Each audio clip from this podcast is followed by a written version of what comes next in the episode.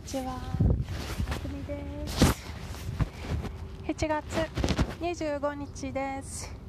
あずみず AJ ジャパニーズスモールトーク始めます。はい。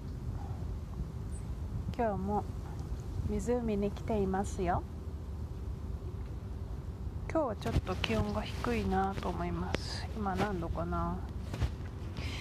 えーっと22度 昨日28度だったんで随分低いです。ちょっと影にいると寒いです。えっとあ昨日 面白いことがありました。あのいつもの通りえっと湖からでダラダラしてて携帯の充電が切れました。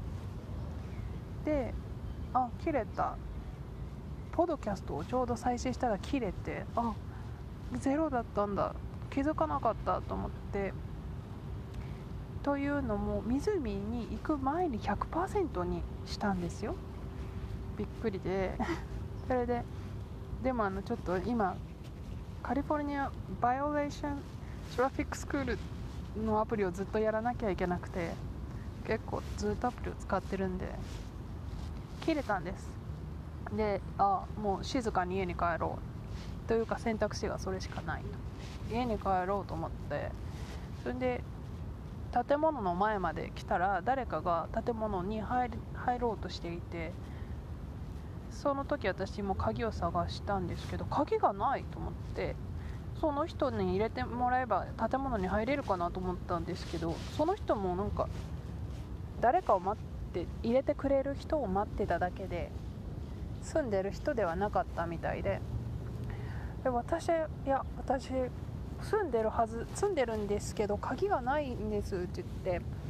でちょっとこれ鍵がなかったら建物に入れても家には入れないしちょっととりあえず充電しに行こうと思ってそのまままたちょっと湖の方に戻ってきて今度あの充電できる場所を探したんですよ。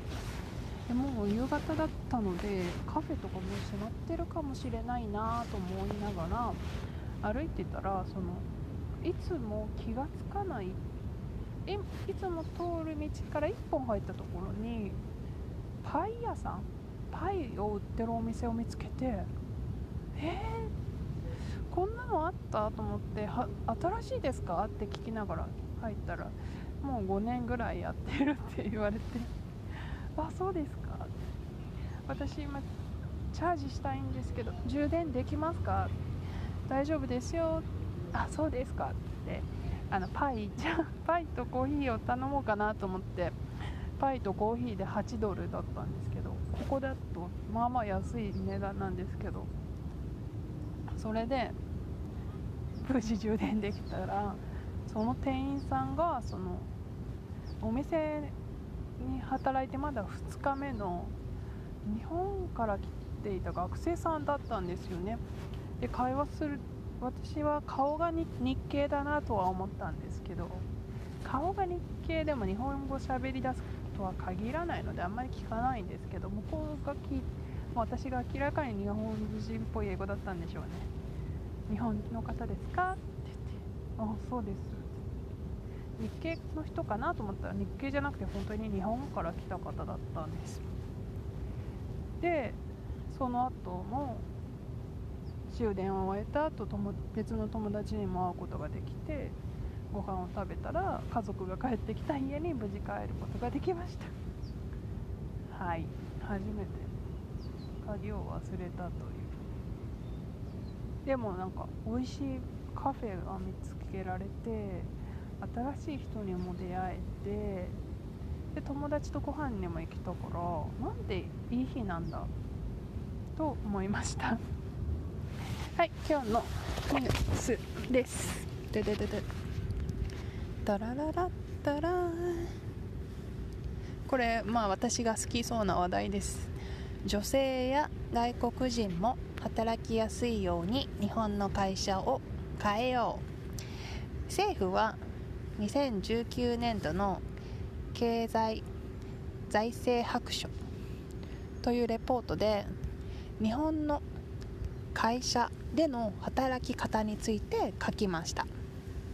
日本には一つの会社に長く勤めて何年勤めたかで給料や昇進が決まる習慣があります。レポートではこの習慣が日本の発展の邪魔をしていると言っています。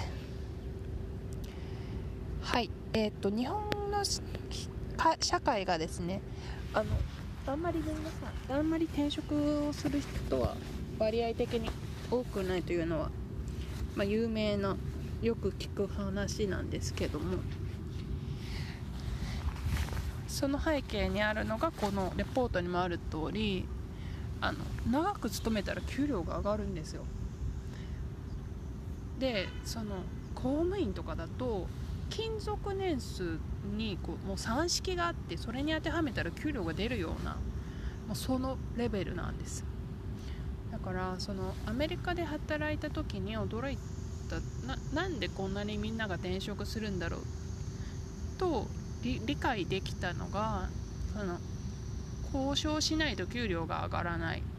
で交渉をわざわざその気の合わないその上司とするんだったらその新しい人材を求めてる外の人と面接という場で交渉した方がいい。その方が楽だっていう意見だったんですごくびっくりして。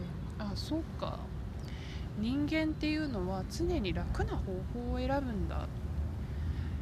日本の社会ではそこにいれば給料が上がるので何もしなくても毎年もうね私が働いた時だったら一番少なくて1年目だったら3000円ぐらい。違うな。3000円はないな。7000円とか。多くて1万円とか。本当にだからそんな大したことないんですけどね。でも毎年1万円上がったらすごい大きいじゃないですか。30年働いたら30万円上がりますからね。っていうまあそうそういうことで社会が習慣を作るんです。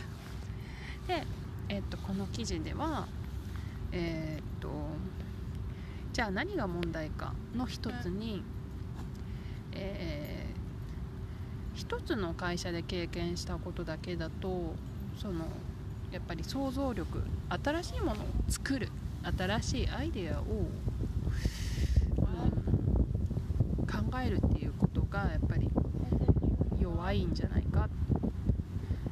これから新しい技術とか新しい習慣をどんどん作っていくっていうことに対してついていけなくなってくるよ。という指摘をしているのが一つと長くいればいるほど優位になるんであれば例えば女の人が出産や育児で食事職場を離れることが直接的にマイナスに作用するから女の人の女の人が責任ある地位に進むことや女の人が、えーとまあ、職場で活躍することを難しくしているんじゃないの？もっと能力主義にしないといけないよね？レポートされています。実はこの習慣はですね難しいところで変える変えるのが難しいところなのはうん例えばその今自分のいる場所が自分に合っていると思う人にとってはもっと能力で決めてよと思うと思うんですけど自分はそこで働きたい。でもそのまなかなかその職場であのもがいてると苦しい状態にでありながらこう努力してるっていう段階だとそのまあ優秀じゃない優秀な結果を残せてなくても給料が上がるって素晴らしいじゃないですか。だからその働いてる人にとってほぼ自動的に給料を上げてくれて長く働くことを評価してもらえるっていうのはある意味すごく楽なメリットでもありましてこの習慣っていうのがなかなかまあなくならない良くならないっていうところはあるんですよね。やっぱり日本人にとって年齢とかすごく大切で日本語を勉強されていれば知っていると思うんですが今この目の前の人に話しかけるのに敬語で喋るべきかそれともカジュアルに話していいかは全部基本年齢で決めますからその職歴も言うなれば同じなんですよね。長さで決める。それが公平だと思っている節があるというか。やっぱり能力という目に見えにくいものよりも数字という圧倒的な絶対換算できるもので語りたがる傾向があるようですね。ということで今日は経済財政白書のレポートの記事を取り上げました。Thank you so much for listening my podcast today. Um, I know how it's difficult for Japanese people to change their old custom, even though they sometimes complain about it. But still, sometimes they rely on it. You know, that's the human beings. I know.